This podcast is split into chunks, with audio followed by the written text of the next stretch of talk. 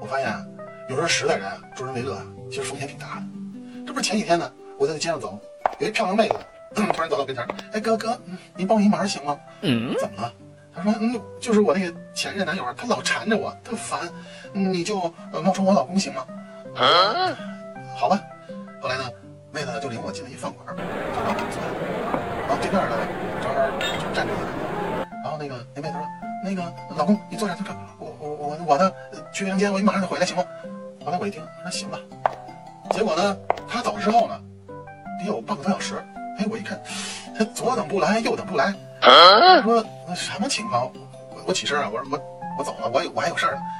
结果呢，对面的那个男的就把我按住了，哎，别别别别走别动，把你老婆账结完了你再走啊！啊！哎呦我去?